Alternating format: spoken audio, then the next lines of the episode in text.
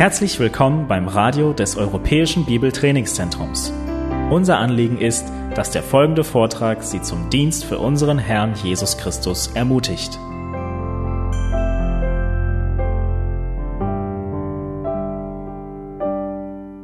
Habt ihr je in der Bibel etwas gelesen und dabei gedacht, Mensch, Gott hat an dieser Stelle etwas überreagiert oder vielleicht sogar falsch gehandelt? Wir wissen, dass Gott keinen Fehler machen kann. Wir wissen, dass Gott vollkommen ist. Aber als ich jung im Glauben war, habe ich manchmal meine Schwierigkeiten gehabt, Gottes Handeln in seinem Wort zu verstehen. Ein Beispiel davon ist in 1. Chronik, Kapitel 13, und ich möchte euch bitten, diesen Text aufzuschlagen. Es ist durchaus mein Ziel, dass wir heute unsere Betrachtung des ersten Korintherbriefes fortsetzen. Es ist schon eine Weile her, seitdem wir uns mit dem ersten Korintherbrief beschäftigt haben. Aber ich habe eine etwas längere Einleitung dazu heute aus dem Alten Testament und ihr werdet nachher, hoffe ich, verstehen, warum. 1. Chronik, Kapitel 13, die Verse 6 bis 14. Und David und ganz Israel zogen hinauf nach Bala, nach Kirjat Jerim, das in Juda gehört, um dort die Lade Gottes des Herrn heraufzuholen, der über den Cherubim thront, dessen Namen dort ausgerufen worden ist. Und sie fuhren die Lade Gottes auf einem neuen Wagen aus dem Haus Abinadabs weg. Und Usa und Achjo lenkten den Wagen. Und David und ganz Israel tanzten vor Gott mit aller Kraft, mit Liedern und mit Zittern, mit Hafen und mit Tambourinen und mit Zimbeln und mit Trompeten. Und als sie zur Tinne des Kidon kamen, da streckte Usse seine Hand aus, um die Lade festzuhalten, denn die Rinder hatten sich losgerissen. Da entbrannte der Zorn des Herrn gegen Ussa und er schlug ihn, weil er seine Hand nach der Lade ausgestreckt hatte und er starb dort vor Gott. Und es wurde David heiß vor Schrecken, weil der Herr den Ussa so weggerissen hatte und man nannte diesen Ort Peretz Ussa bis zum heutigen Tag. Und David fürchtete sich vor Gott an diesem Tag und sagte, wie kann ich die Lade Gottes zu mir bringen? Und David ließ die Lade nicht zu sich in die Stadt Davids bringen und er ließ sie beiseite schaffen in das Haus Obed-Edoms des Gatiters. Und die Lade Gottes blieb bei, bei dem Haus Obed-Edoms in seinem Haus drei Monate. Und der Herr segnete das Haus Obed-Edoms und alles, was er hatte. Also ganz Israel hat mit sich mit David gefreut, dass die Bundeslade in die Stadt Davids kommen sollte. Sie waren außer sich mit Freude, bis sie an eine Stelle kamen, wo die Straße nicht besonders gut aus, aufgebaut war und die, Ritsche, äh, die Rinder fingen an auszurutschen. Und in dem Augenblick hat der Wagen sich zur Seite geneigt und die Lade fing an zu rutschen und instinktiv griff Ufsa nach der Lade, um sie zu sichern. Und Gott wurde zornig und hat Ussa auf der Stelle getötet.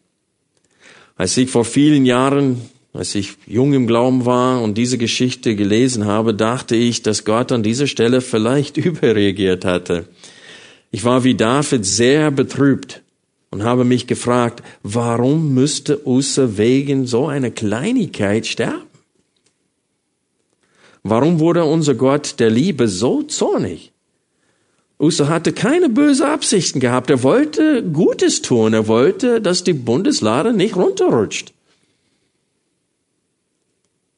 Aber ich habe aus dieser Geschichte etwas lernen müssen, nämlich, es ist Gott nicht allein wichtig, was wir tun, sondern wie wir es tun. Bei Gott ist es nicht allein wichtig, dass wir ihm dienen, sondern auch wie wir ihm dienen. David meinte Gott zu dienen, hat aber dabei Gottes Befehl in 2. Mose ignoriert. Ich möchte euch bitten, 2. Mose 25 kurz aufzuschlagen. die Verse 13 bis 15.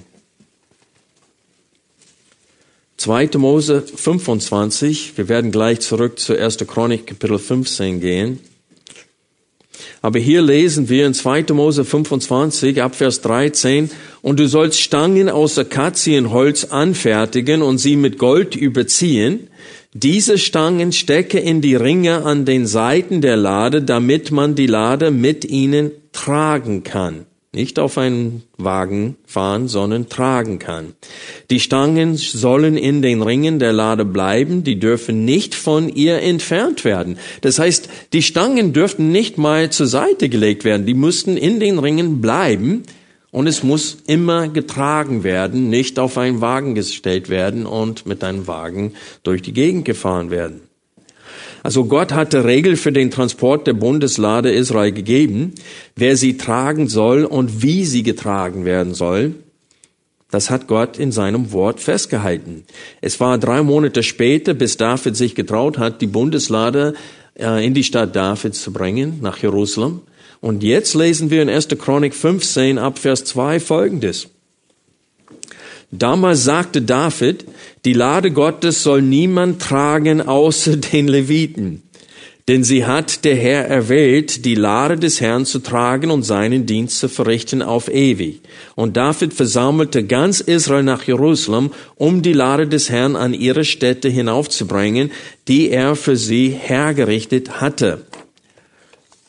Und so David hat nachgeforscht, verstanden, ah, die soll getragen werden und nicht nur getragen werden, die muss nur von Leviten getragen. 1. Chronik 15 ab Vers 11 lesen wir weiter. Und David berief die Priester Zadok und Abiatar und die Leviten Uriel, Asaja und Joel, Shemaiah und Eliel und Aminadab und sagte zu ihnen, Ihr seid die Familienoberhäupter der Leviten. Heiligt euch, ihr und eure Brüder, und bringt die Lade des Herrn, des Gottes Israels hinauf an die Stätte, die ich für sie hergerichtet habe. Acht auf Vers 13 jetzt hier. Denn weil beim ersten Mal nicht ihr es getan habt, machte der Herr unser Gott einen Riss unter uns, weil wir ihn nicht nach der Vorschrift gesucht haben weil wir ihn, das heißt Gott, nicht nach der Vorschrift gesucht haben. Das heißt, wir haben Gott nicht angebetet, wie er es vorgeschrieben hat. Sie haben getanzt, gesungen, waren fröhlich, aber nicht nach der Schrift. Vers 14. Da heiligten sie da heiligten sich die Priester und die Leviten und die Lade des Herrn, des Gottes Israels heraufzubringen. Und die Söhne der Leviten trugen die Lade Gottes auf ihren Schultern, wobei die Tragstangen auf ihnen lagen, wie Moses es geboten hatte, nach dem Wort des Herrn. Also wir sehen hier, dass David seine Lektion gelernt hat.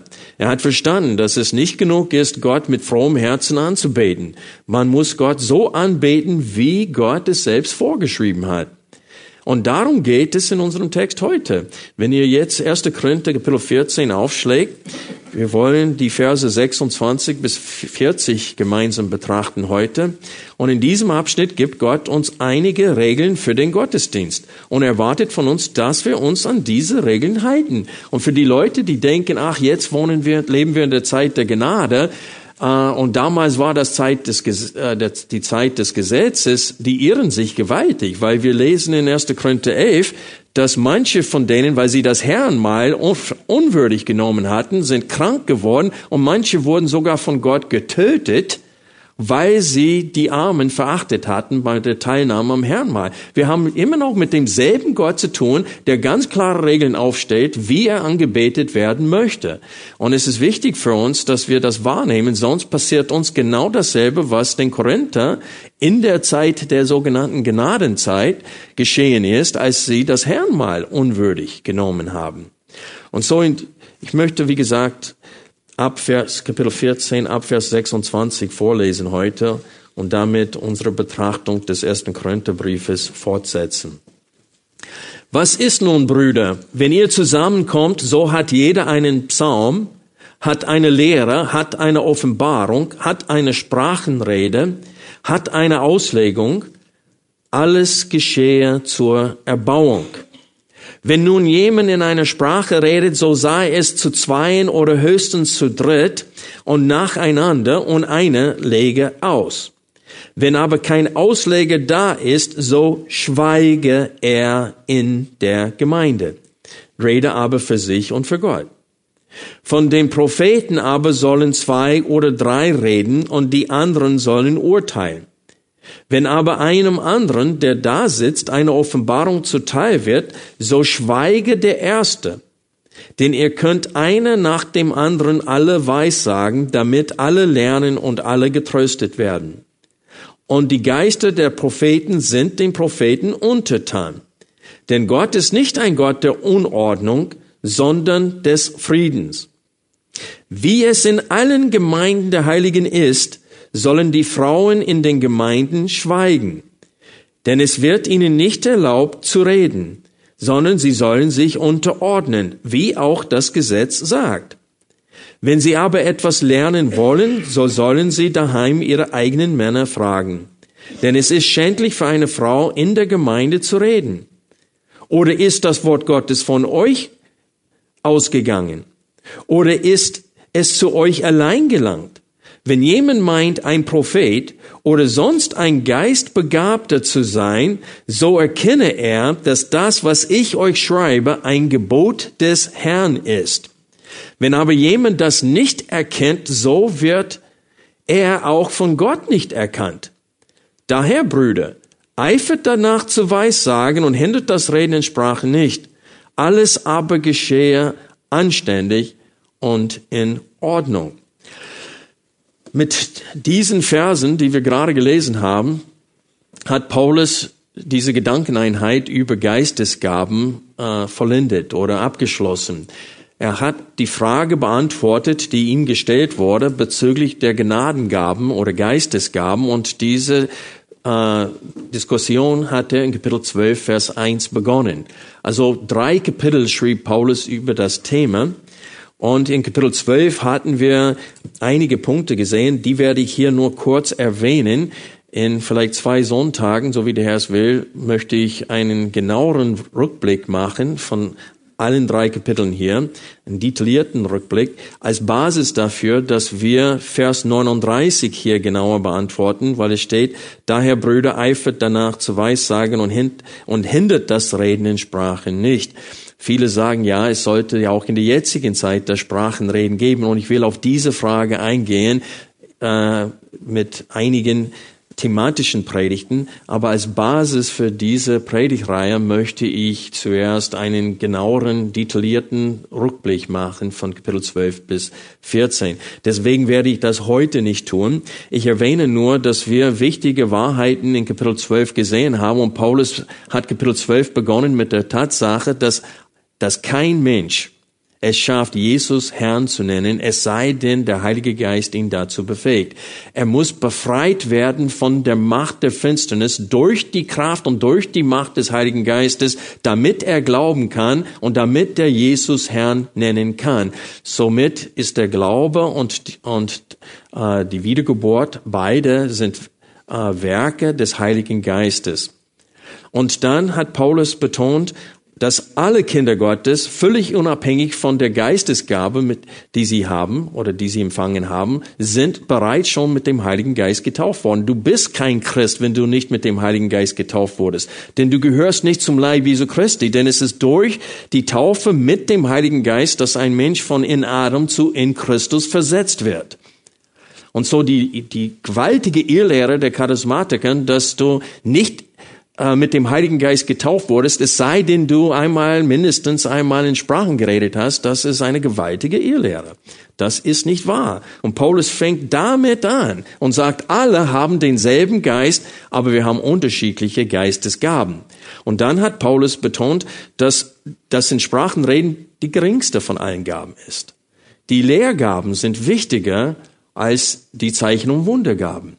Denn was nützt es mir, wenn ich weiß, dass Paulus ein Apostel ist, durch die Zeichen und Wunder, die er tut, aber habe keinen Zugang zu dem, was er gesagt hat? Das, was er sagt, ist wichtiger. Und deswegen ist es äh, das hat Paulus das betont. Warum? Weil in der Gemeinde zu Korinth waren diese Zeichen und Wundergaben wichtiger. Warum? Weil sie damit angeben konnten. Also ich, ich habe geträumt öfters davon, dass ich auf Deutsch angeben konnte. Es gelingt mir nicht. Ich bin 21 Jahre jetzt hier in Deutschland und mein Deutsch ist immer noch armselig. Und ich werde nie an diesen Punkt kommen, dass ich mit Deutsch, mit der deutschen Sprache angeben kann. Und ist auch gut so. Aber die wollten in Sprachen reden, die sie nie gelernt hatten. Gott hat es sie befähigt und manche, die diese Gaben nicht hatten, die wollten sie haben und deswegen hat Paulus auch in Kapitel 12 betont, der Heilige Geist hat entschieden, welche Gabe du bekommst. Er teilt aus, wie er will. Und so Paulus hat ein paar Grundwahrheiten etabliert in Kapitel 12 als Fundament für das Gespräch und damit er das falsche Denken der Korinther korrigieren konnte. Das heißt, Kapitel 12, 13 und 14 sind zur Korrektur geschrieben worden, weil die versucht haben, ganz lieblos, alle gleichzeitig im Gottesdienst zu reden.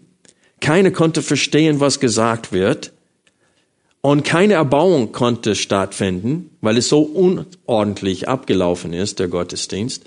Und deswegen sagte Paulus, der Beweis dass du geistlich bist, ist nicht, welche Geistesgabe du hast, sondern ob du in der Liebe wandelst.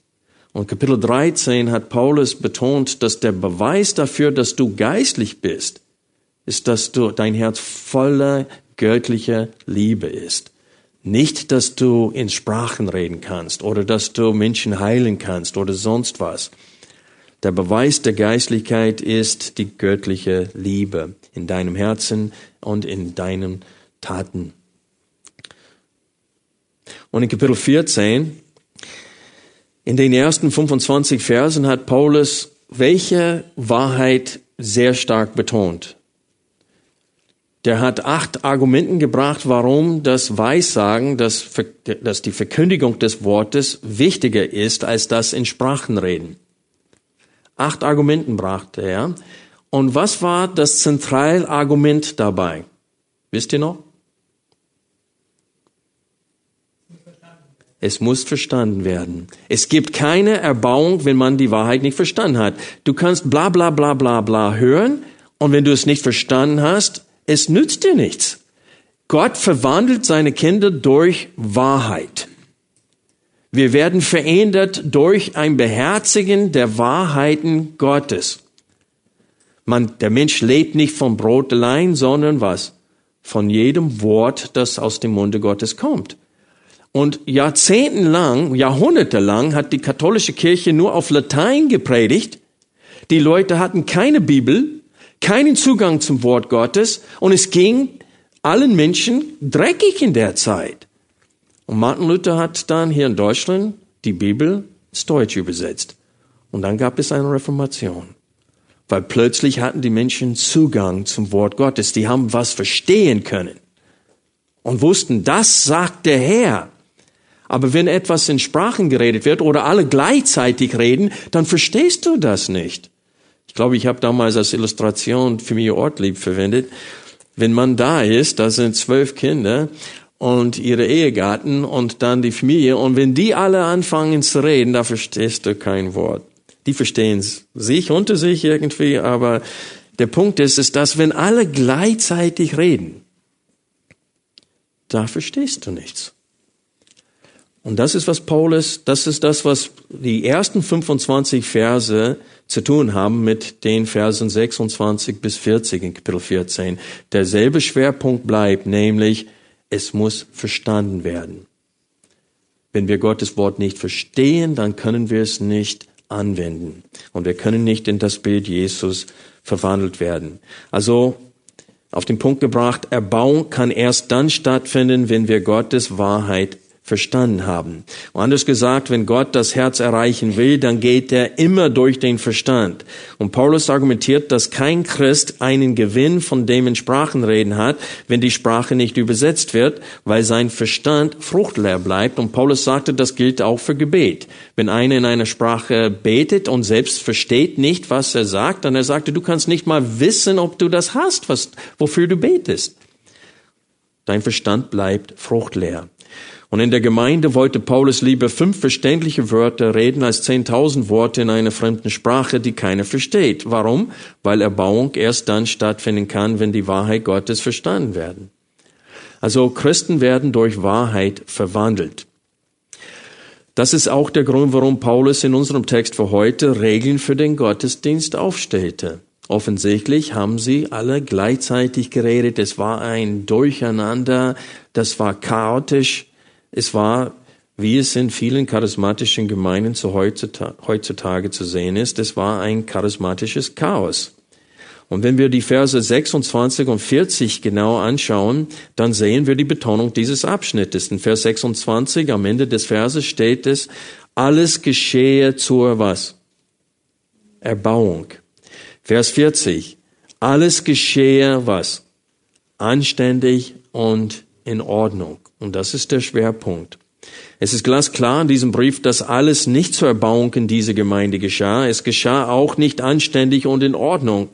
Viele Christen haben versucht, gleichzeitig laut zu beten oder auch zu reden. Und es war, wie vorhin gesagt, ein charismatisches Chaos wie es in den charismatischen Gemeinden auch in der jetzigen Zeit ist. Und aus diesem Grund etablierte Gott durch Paulus ein Regelwerk für das, äh, für den Gottesdienst. Und wir beginnen mit den ersten Regeln in Vers 26. Dort lesen wir, was ist nun, Brüder? Wenn ihr zusammenkommt, so hat jeder einen Psalm, hat eine Lehre, hat eine Offenbarung, hat eine Sprachenrede, hat eine Auslegung. Alles geschehe zur Erbauung. Also hier betont Paulus das Ziel des Zusammenkommens. Der Leib Christi soll durch das, was sie singen und aus der Schrift hören, erbaut werden. Und wenn wir Vers 31 genauer betrachten, sehen wir ein zweites Ziel, damit alle lernen und alle getröstet werden. Na, kannst du getröstet werden, wenn du das nicht verstanden hast, was im Text steht? Nein. Kannst du was lernen, wenn du es nicht verstanden hast? Nein. Und so Paulus sagte, alles muss so gestaltet werden in der Versammlung, dass es ordentlich abläuft, dass Leute lernen und getröstet werden können, dass sie auferbaut werden können. Christen werden erst dann etwas lernen und getröstet werden, wenn der Gottesdienst ordentlich abläuft. Christen werden erst erbaut, wenn die Botschaften verständlich sind. Und wir sollen die Verse 7 und, äh, 27 und 28 jetzt betrachten. Und ich möchte euch aber bitten, auf das Verb Schweige zu achten. Immer wieder in diesem Text steht es, der erste Schweige. Und dann steht, die Frauen sollen schweigen. Und immer wieder kommt das Verb Schweigen. Und das ist ein wichtiges Verb hier in diesem Text. Und das gehört zu dem Regelwerk Gottes hier. Wir lesen weiter am Ende von ähm, oder Vers 27. Wenn nun jemand in einer Sprache redet, so sei es zu zweien oder höchstens zu dritt und nacheinander. Und einer lege aus. Wenn aber kein Ausleger da ist, so schweige er in der Gemeinde, rede aber für sich und für Gott. Also Paulus begrenzt die Zahl der Sprachenreden auf höchstens drei und fügt dazu, dass das Gesagte übersetzt werden muss. So, damit jeder, es ist schon ein bisschen lange her, seitdem wir das Sprachenreden definiert haben, das war tatsächlich Sprachen. Das war keine erfundene Sprache, das waren echte Sprachen, die man, äh, ohne sie zu lernen, auf einmal konnte man plötzlich durch den Heiligen Geist diese Sprachen reden. Aber wir sehen anhand von Kapitel 14, anhand der ersten 25 Verse, dass viele diese Gaben hatten und haben selbst nicht verstanden die Sprache. Die konnten in einer Sprache reden, aber konnten selbst die Sprache nicht verstehen. Und so, es musste ausgelegt werden. Das heißt, es muss einer dabei sein, der die Sprache versteht und er muss die Sprache dann übersetzen, das was gesagt war, weil das in Sprachenreden war nie inhaltslos. In Apostelgeschichte 2, als die Aposteln in fremden Sprachen geredet hatten oder alle Anwesenden aus den Nationen, äh, Juden, die in der Zerstreuung waren und für diese Pfingstfest nach äh, Jerusalem gekommen waren, die sagen selbst, wie ist es möglich, dass wir alle sie in unserer eigenen Muttersprache verstehen? Und dann steht es im Text, was sie verkündigt haben. Die Machttaten Gottes. Also es war nicht inhaltslos. Und so das in Sprachen reden ist nie inhaltslos. Und es sollte übersetzt werden, sonst müssen sie schweigen. Sie dürfen nicht reden. Warum? Weil unverständliche Worte nicht zur Erbauung dienen. Und diese Tatsache hat Paulus ausführlich in den ersten 25 Versen betont. Und jetzt gründet er ein Gebot des Herrn. Vers 37 ist wichtig für uns wahrzunehmen. Was steht hier in Vers 37? Wenn jemand meint, ein Prophet oder sonst ein Geistesbegabter zu sein, so erkenne er, dass das, was ich euch schreibe, ein Gebot des Herrn ist. Das ist keine Empfehlung hier. Das ist ein Befehl. In der Gemeinde müssen wir auf gewisse Regeln achten. Und die, die in Sprachen reden zu der Zeit, es steht zwei, höchstens drei sollen in Sprachen reden. Das ist das Erste. Zweitens, sie sollen nacheinander reden und nicht gleichzeitig. Was bedeutet das? Das bedeutet, dass keine zwei Personen reden zur selben Zeit. Da muss einer schweigen. Wenn wir diese Gebets Zeit haben am Ende der Predigt. Manchmal kommt es vor, dass zwei Leute gleichzeitig anfangen zu beten und dann nach ein paar Sekunden eine hört auf. Warum? Weil sie wissen, wir können nicht gleich beide laut gleichzeitig beten. Das bringt ein Durcheinander. Und so dann einer gibt nach und der andere betet weiter. Und das ist das, was Paulus hier meint. Und drittens, wenn, ein, wenn kein Ausleger vorhanden ist, dann dürfen sie ihre Gabe nicht ausüben. Und selbst, lass uns annehmen, dass es diese Geistesgabe noch gibt, und, und seit 2000 Jahren immer noch Sprachen in Gemeinden geredet werden. In den charismatischen Gemeinden heute wird dieses Regelwerk befolgt?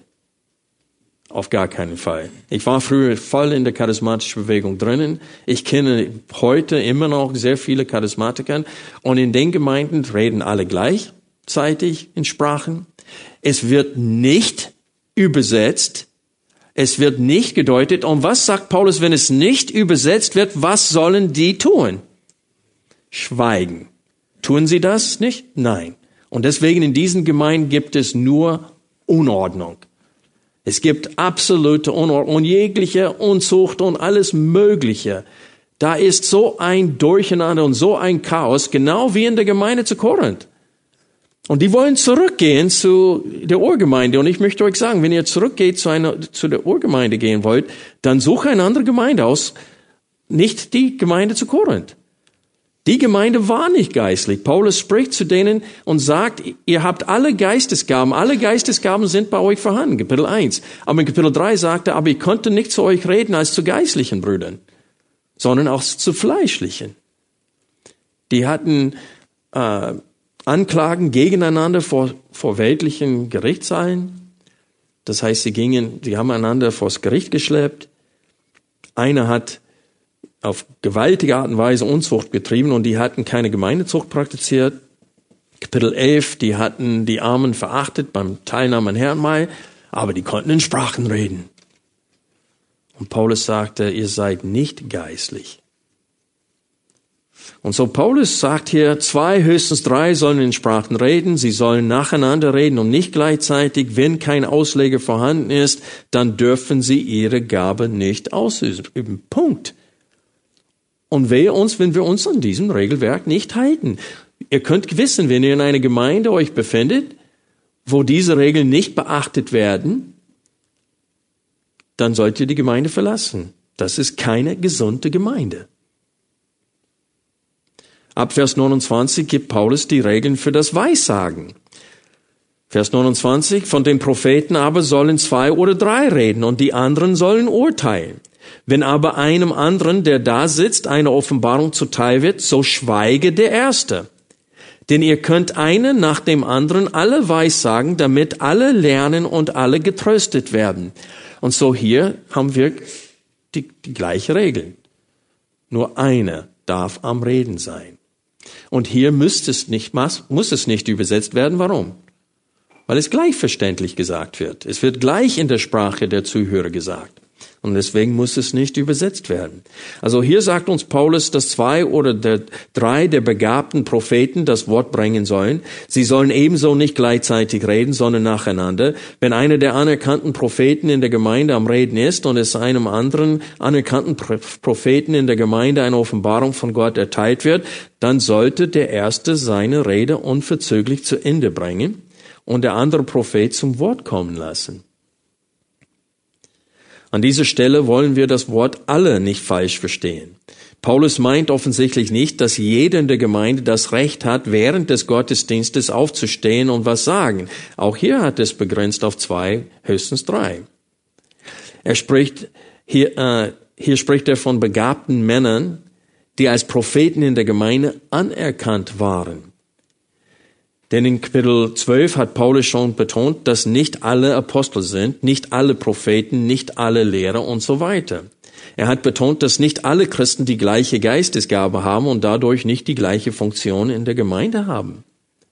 Also Paulus spricht von den anerkannten Propheten oder Hirten in der Gemeinde, die die Gemeinde auch leiten. Und in unserer Gemeinde, das sind wir als Ältesten, André, Gerald und ich. Und wenn ich am Reden bin und André äh, unbedingt was sagen will, dann kann er mich unterbrechen, dann schweige ich und dann kann er reden. Wenn er was ergänzen möchte oder was korrigieren möchte zu dem, was ich gesagt habe, kann er machen.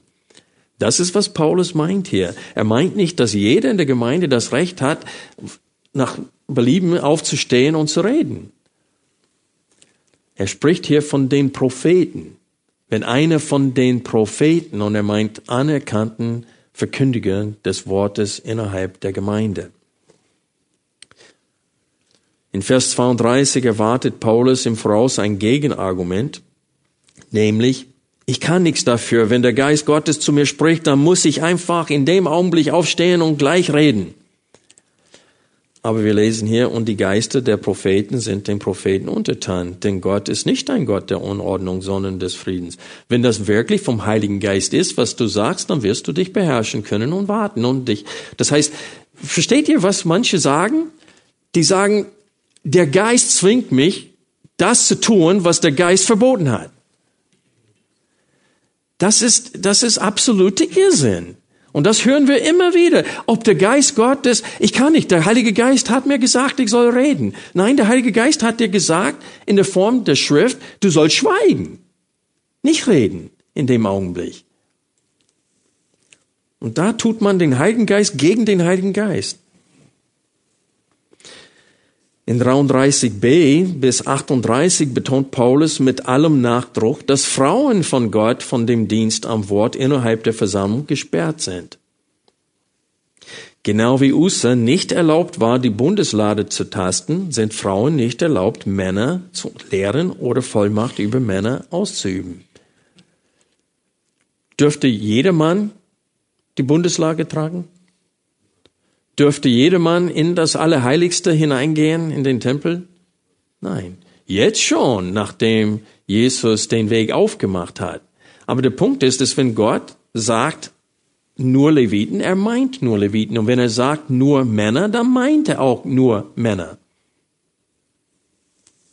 Und das werden wir jetzt sehen. Wir lesen weiter ab Vers 33 wie es in allen Gemeinden der Heiligen ist. Das ist schon ziemlich stark ausgedrückt.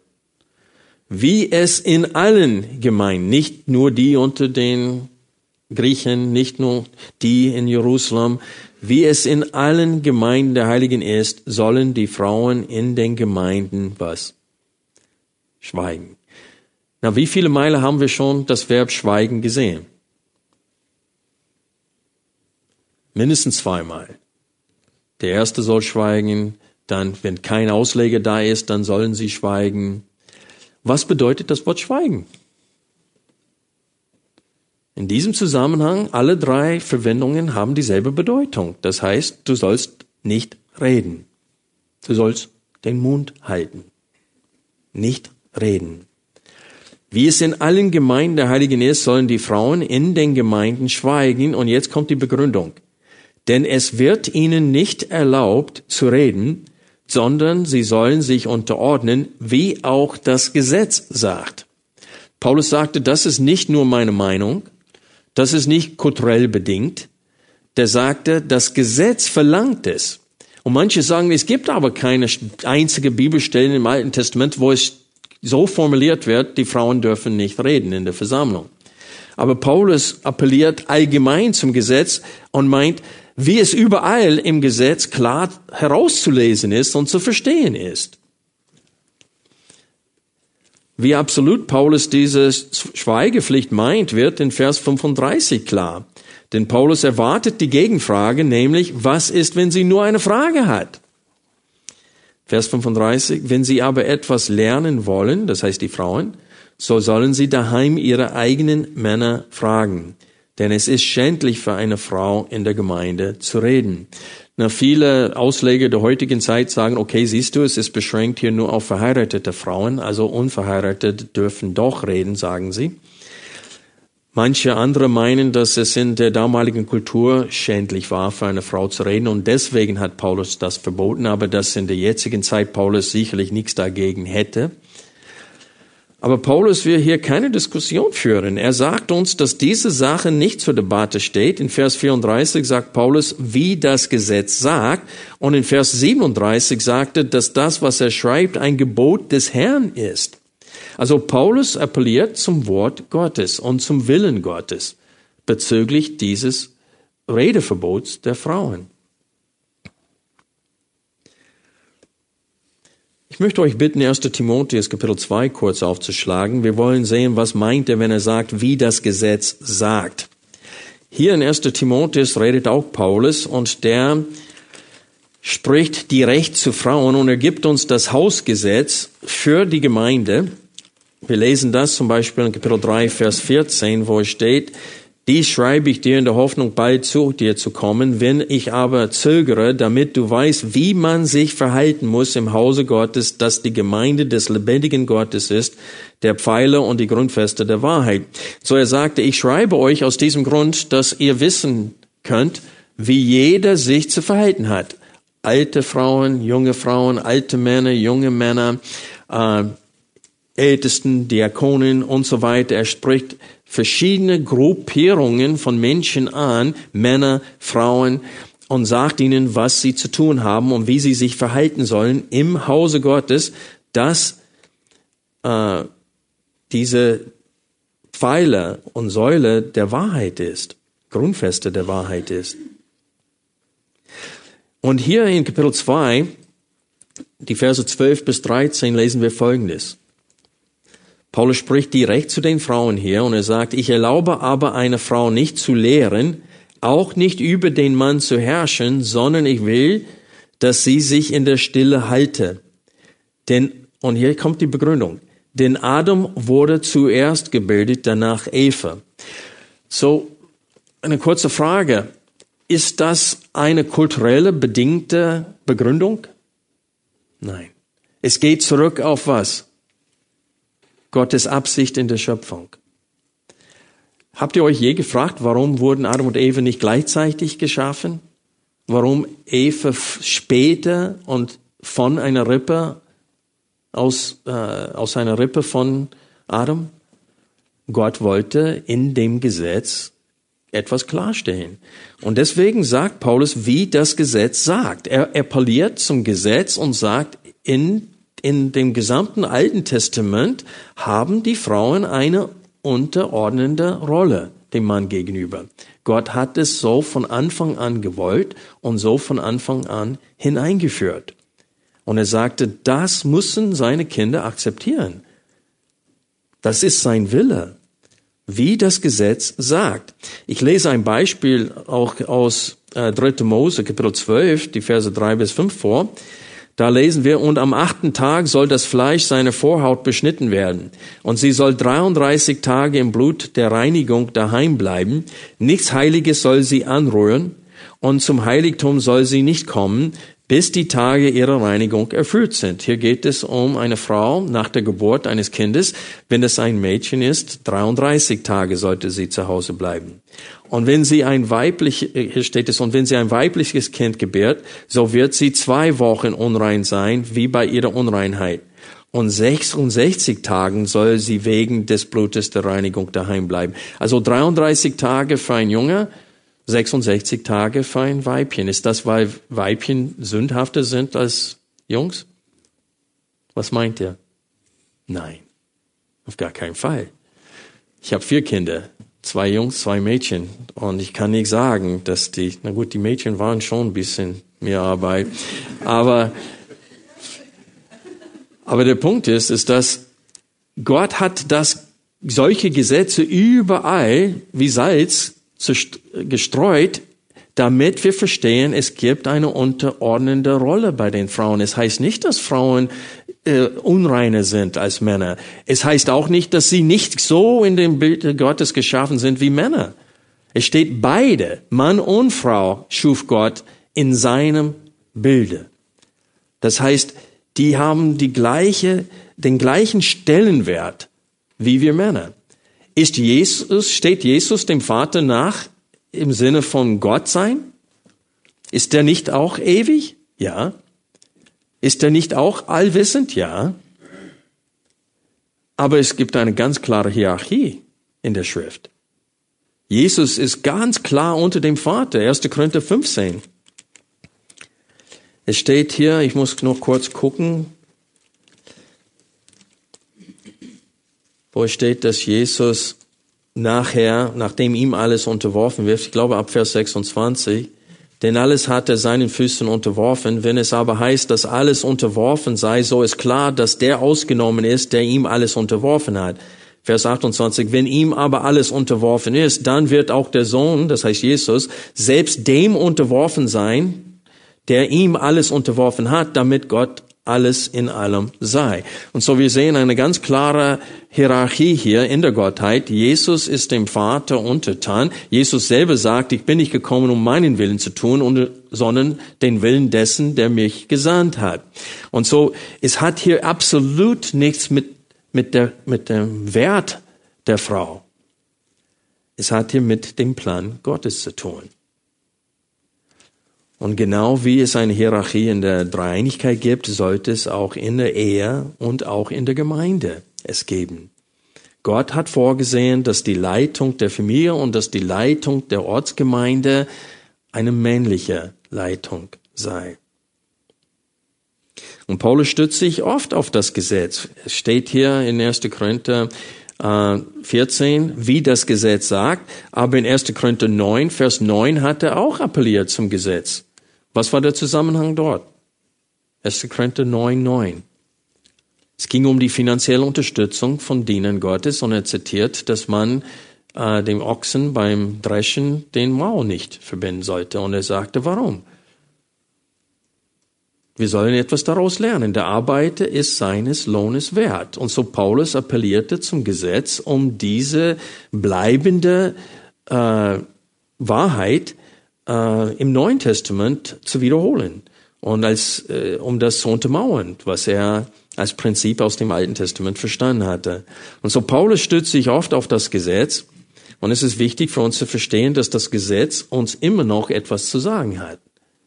Es ist nicht, wir sind Christen, das Alte Testament ist für die Juden, wir sind Gläubigen aus den Nationen, nur das Neue Testament hat etwas uns zu sagen. Freunde, als dieser erste Korintherbrief geschrieben wurde, Wisst ihr, wie viele Bücher des Neuen Testamentes es gegeben hatte? Vielleicht eins. Also zur Zeit der Verfassung dieses Briefes gab es nur noch das Alte Testament für die Gemeinde. Die kannten nichts anderes. 1. Korinther und ich weiß nicht, welcher andere Brief so früh geschrieben wurde, aber da waren wenige, die so früh geschrieben wurden. Die Evangelien wurden auch später geschrieben. So dass Paulus, wenn er sagt, wie das Gesetz sagt, er sagt, wie eure Bibel, die ihr vor euch habt, die jeden Sonntag vorgelesen wird, aus diesen Schriftrollen, das sagt es. In Epheser 5, 22 bis 24, Kolosser 3, Vers 18, 1. Petrus 3, 1 bis 6, gibt es auch klare Aufforderungen an Frauen, sich den Männern zu unterordnen. Es gibt auch klare Aufforderungen an den Männern, ihre Frauen zu lieben, wie Jesus die Gemeinde liebt da. Und wenn wir das tun würden, hätten wir absolute Harmonie in, den, äh, in, in der Ehe und auch in der Gemeinde. Aber heute ist das Thema, was im Text steht, nämlich, dass Frauen schweigen sollen. Warum betone ich das? Wenn wir ein bisschen forschen, wie das in Sprachenreden wieder ins Leben gerufen wurde unter evangelikalischen Christen vor ein bisschen mehr als 100 Jahren, durch welche Personen ist das entstanden? Frauen. Es ist eine Frauenbewegung. Dieses in Sprachen reden ist wirklich eine Frauenbewegung. Und du brauchst nur einfach im Internet gucken, wie viele charismatische Gemeinden haben auch Frauen als Pastoren. Es ist einfach eine Frauenbewegung und die Frauen reden gerne in Sprachen, weil dann kommt, da können sie irgendwie umgehen, was Paulus hier angeordnet hat. Es ist erstaunlich und erschreckend für mich, wie viele Christen in der jetzigen Zeit sagen, sie lieben Joyce Meyer. Ich kann das nicht verstehen. Wie wenig scharfen Blick musst du haben? Du, du, hast nur scharfen Blick, wenn du findest diese Frau toll. Erstens, was sie sagt, ist nur halbe Wahrheiten, ist nicht die ganze Wahrheit. Teilweise falsch, was sie sagt. Und wie sie auftritt, ist, da siehst du nichts von der Demut Jesu Christi. Und wir leben in einer Zeit, wo Frauen überall am Wort dienen. Und die Ehen in diesen Gemeinden sind nicht so, wie Gott es haben will. Weil es gibt große Auswirkungen, Nebenwirkungen, wenn man sich an das Wort Gottes nicht hält. Wenn wir 1. Korinther 14, Vers 36 nochmal aufschlagen, dann sehen wir, dass das Redeverbot der Frauen ein Gebot des Herrn ist. Es ist nicht nur, wie das Gesetz sagt, sondern es ist ein Gebot des Herrn. Vers 36, oder ist das Wort Gottes von euch ausgegangen oder ist es zu euch allein gelangt? Wenn jemand meint, ein Prophet oder sonst ein Geistesbegabter zu sein, so erkenne er, dass das, was ich euch schreibe, ein Gebot des Herrn ist. Wenn aber jemand das nicht erkannt, erkennt, so wird auch er, so wird er auch von Gott nicht erkannt. An dieser Stelle möchte ich die Frage stellen, gibt es einen Widerspruch hier? Denn in Kapitel 11 hat Paulus klar und deutlich gesagt, dass Frauen dürfen beten und prophezeien oder ja weissagen, solange sie sich das Haupt verhüllen. Wie kann er dann hier an dieser Stelle ihnen das Weissagen dann verbieten? Und dazu werden Apostelgeschichte 2, die Verse 17 bis 18 und Apostelgeschichte 21, Vers 9 zitiert. Wegen der Zeit lese ich nur Apostelgeschichte 21, Vers 9 vor. Da steht es, diese, diese aber hatte vier Töchter, Jungfrauen, die weissagten. So wie sollen wir das verstehen? Paulus erlaubt es in Kapitel 11, in Kapitel 14 erlaubt er es nicht. Was ist das ein Widerspruch? Wie sollen wir das verstehen? Paulus verleugnet nicht, dass es Frauen gibt, die von Gott befähigt waren zu Weissagen. Wir dürfen nicht vergessen, dass der Heilige Geist wurden auf alles Fleisch ausgegossen, auf Frauen, auf gläubigen Kindern, auf Männer. Und früher äh, hat Gott die Männer befähigt, äh, in diesen Sprachen zu reden, so wie König Saul es getan hat, nachdem er den Heiligen Geist empfangen hatte im Alten Testament. Und Paulus verleugnet nicht, dass es Frauen gibt, die von Gott befähigt waren zu Weissagen. Was Paulus betonen will, ist, dass in der Versammlung der Heiligen, wo Männer auch anwesend sind, die Frauen diese Begabung nicht ausüben dürfen. In 1. Korinther 11 spricht Paulus vom Beten und Weissagen allgemein. In Kapitel 14 betont er in den Gemeinden. Das lesen wir im Text. In den Gemeinden aber. Das heißt in den Versammlungen. Bedeutet die Schweigepflicht der Frauen in den Gemeinden, dass sie nicht mal laut beten dürfen? Manche Gemeinden würden sagen, nein, denn in 1. Timotheus Kapitel 2 Vers 8 Paulus spricht direkt zu den Männern und sagt, ich will, dass die Männer heilige Hände im Gebet erheben und dass sie beten. Und es ist klar, dass in den Ortsgemeinden, dass wenn wir Zeiten der, äh, des Gebets haben, dass die Männer leiten und führend beten sollen. Aber ich bin der Überzeugung, dass wir genug Beispiele auch im Alten Testament davon haben, wo Frauen im Tempel gebetet haben in der Versammlung Frauen, dürfen Frauen beten. Und auch wenn wir so eine Gebetsgemeinschaft haben, können sie auch ihre Gedanken und ihr Herz ausschütten bezüglich des Inhalts der Predigt. aber sie dürfen nicht dabei lehren und unterrichten. Und vielleicht habt ihr das erfahren. Es gibt Frauen, die sagen, wir, wir dürfen nur reden, wenn wir beten. Also da nützt sich die Gelegenheit, die Predigt nochmal zu wiederholen. Und es gibt Frauen, die wirklich sehr schnell aufstehen, die geben den Männern überhaupt keine Möglichkeit zu beten nach dem Gottesdienst. Und die, und ich bin in äh, Philorussens deutschen Baptistengemeinde gewesen und da eine nach dem anderen, die Männer kommen nicht mal zum Gebet. Und da eine nach dem anderen. Und teilweise wird gepredigt, nicht gebetet. Und so ist es klar hier, was Paulus gesagt hat, laut der Schöpfungsordnung dürfen Frauen nicht Männern lehren oder Vollmacht und Autorität ausüben.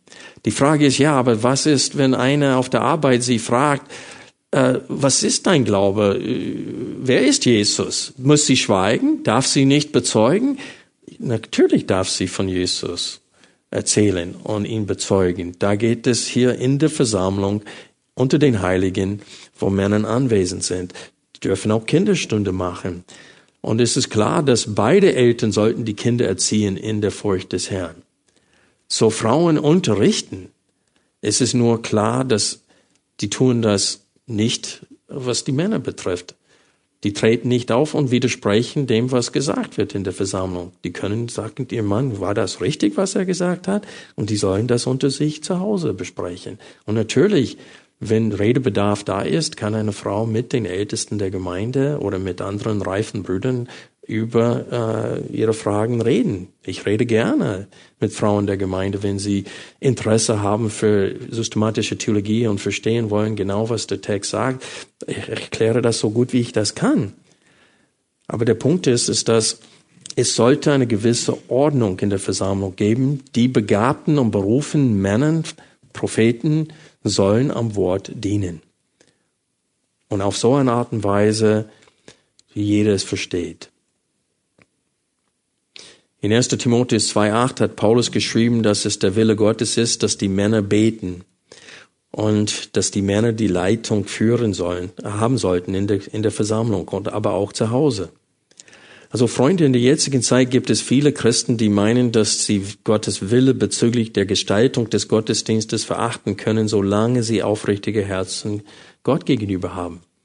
Und deswegen habe ich das Beispiel am Anfang der Predigt verwendet von Usse und von David und von dem Volk Israel, als sie getanzt und gesungen haben.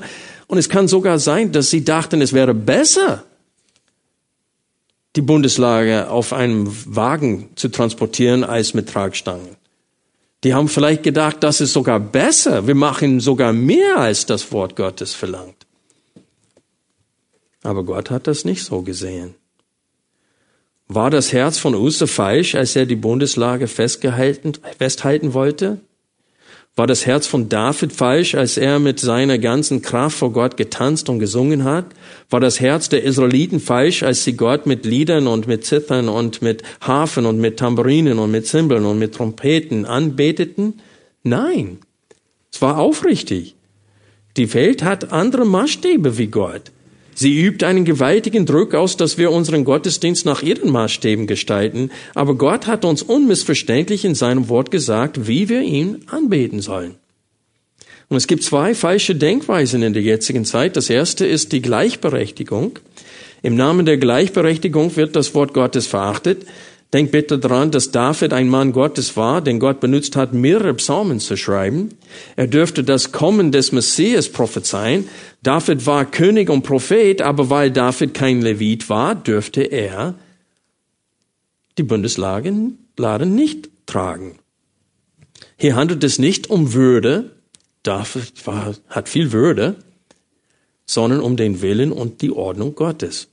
Es gibt viele Gemeinden in der jetzigen Zeit, die meinen, dass Frauen in der Leitung der Gemeinde gehören. Sie meinen, dass Frauen predigen und Vollmacht über Männer ausüben dürfen. Sie meinen, dass es unfair sein würde, wenn Frauen vor diesen Diensten gesperrt seien, aber sie begehen die gleiche Sünde wie David. David hat damals vergessen, dass Gott feste Regeln für den Transport der Bundeslage gegeben hat und Gott hat erwartet, dass nur levitische Männer die Bundeslade tragen. Und in der Gemeinde hat Gott klar und deutlich die Leitung und den Hirtendienst der Gemeinde für Männer vorgesehen, die was? Was für Männer? 1. Timotheus 3, Titus 1. Die müssen diese Liste strenge Qualifikation, geistliche Qualifikationen erfüllen. Sonst dürfen auch die Männer nicht dienen. Nur bestimmte Männer dürfen dienen, die begabt und berufen sind vom Herrn und die ein vorbildliches Leben führen. Das zweite Problem der heutigen Zeit ist das pragmatisches Denken. Viele Christen meinen, dass sie Gottes Wort übertreten dürfen, wenn sie einen guten Grund dafür finden können. Sie meinen, dass wenn es eine Frau in der Gemeinde gibt, die fähig und bereit ist, eine leitende Funktion in der Gemeinde auszuüben, dann hat Gott bestimmt nichts dagegen. Es steht hier, das ist ein Gebot des Herrn. Der hat gewiss was dagegen. David hat aber auch pragmatisch gedacht. Er meinte, dass es Gott nichts ausmachen würde, wenn sie die Bundeslade anders transportieren, wie geschrieben steht. Und es kann sein, wie ich vorhin gesagt habe, dass er sagte, es wäre sogar besser, die Bundeslade so zu transportieren. Aber er hat sich geirrt. Freunde, Gott hasst diesen Spruch, nämlich der Zweck heiligt das Mittel. Gott hasst diesen Spruch. Aber viele, wie viele Christen leben nach diesem Motto? Der Zweck heiligt das Mittel oder die Mittel. Wir denken, dass wenn wir geistliche Ergebnisse durch ein gewisses Mittel erzielen können, dann muss es auch in Ordnung sein, solche Mittel einzusetzen. Aber Gott denkt nicht wie wir. Er sieht das Gesamtbild und Gott weiß, dass Frauen in der Leitung in der Gemeinde auch ein falsches Bild für die Ehe vermittelt und vielen Ehen dadurch schaden würden. Äh, würden darunter leiden. Laut unserem Text ist unser Gott ein Gott der Ordnung, Vers 33. Und ohne Unterordnung kann es keine Ordnung und Frieden geben. Versteht ihr das? Wenn es nicht nur einen Chef auf der Arbeit gibt, sondern alle ähm, anderen dürften auch Chef sein und alle dürften, hatten die gleiche Stimmrechte, da würden nur Diskussionen stattfinden und keine Arbeit. Und so ist es wichtig für uns zu verstehen, dass Gott ein Gott der Ordnung ist. Und ohne Unterordnung kann es keine Ordnung und Frieden geben. Gott hat uns in 1. Korinther 11 die Rangordnung gegeben, die er in der Gemeinde sehen will. Schlag bitte 1. Korinther 11, Vers 3 auf. Wir sind gleich am Ende der Predigt. Es steht hier, ich will aber, dass ihr wisst, dass der Christus das Haupt eines jeden Mannes ist, das Haupt der Frau aber der Mann, des Christus Haupt aber Gott. Und so hier haben wir eine Hierarchie. Gott, der Vater, Jesus Christus, der Mann, die Frau. Und das ist der Wille Gottes. Es gibt in der Dreinigkeit eine Hierarchie und es gibt in der Gemeinde eine Hierarchie. Freunde, wir wollen das pragmatische Denken ablehnen und der Schrift gehorchen. Also in der Gemeinde soll nur eine Person am Reden sein. Es dürfen nicht zwei oder mehrere Personen gleichzeitig reden. Und diese eine Person muss ein Mann sein, der dazu qualifiziert ist. Was er sagt, wird von den anderen Männern beurteilt. Und wenn eine Frau eine Frage hat, dann kann diese Frage außerhalb der Versammlung gestellt werden. Und Paulus sagt uns in 14, Vers 37, dass dies ein Gebot des Herrn ist. Ich hoffe, dass wir mehr lernen konnten heute als nur die paar Regeln, die hier aufgelistet wurden.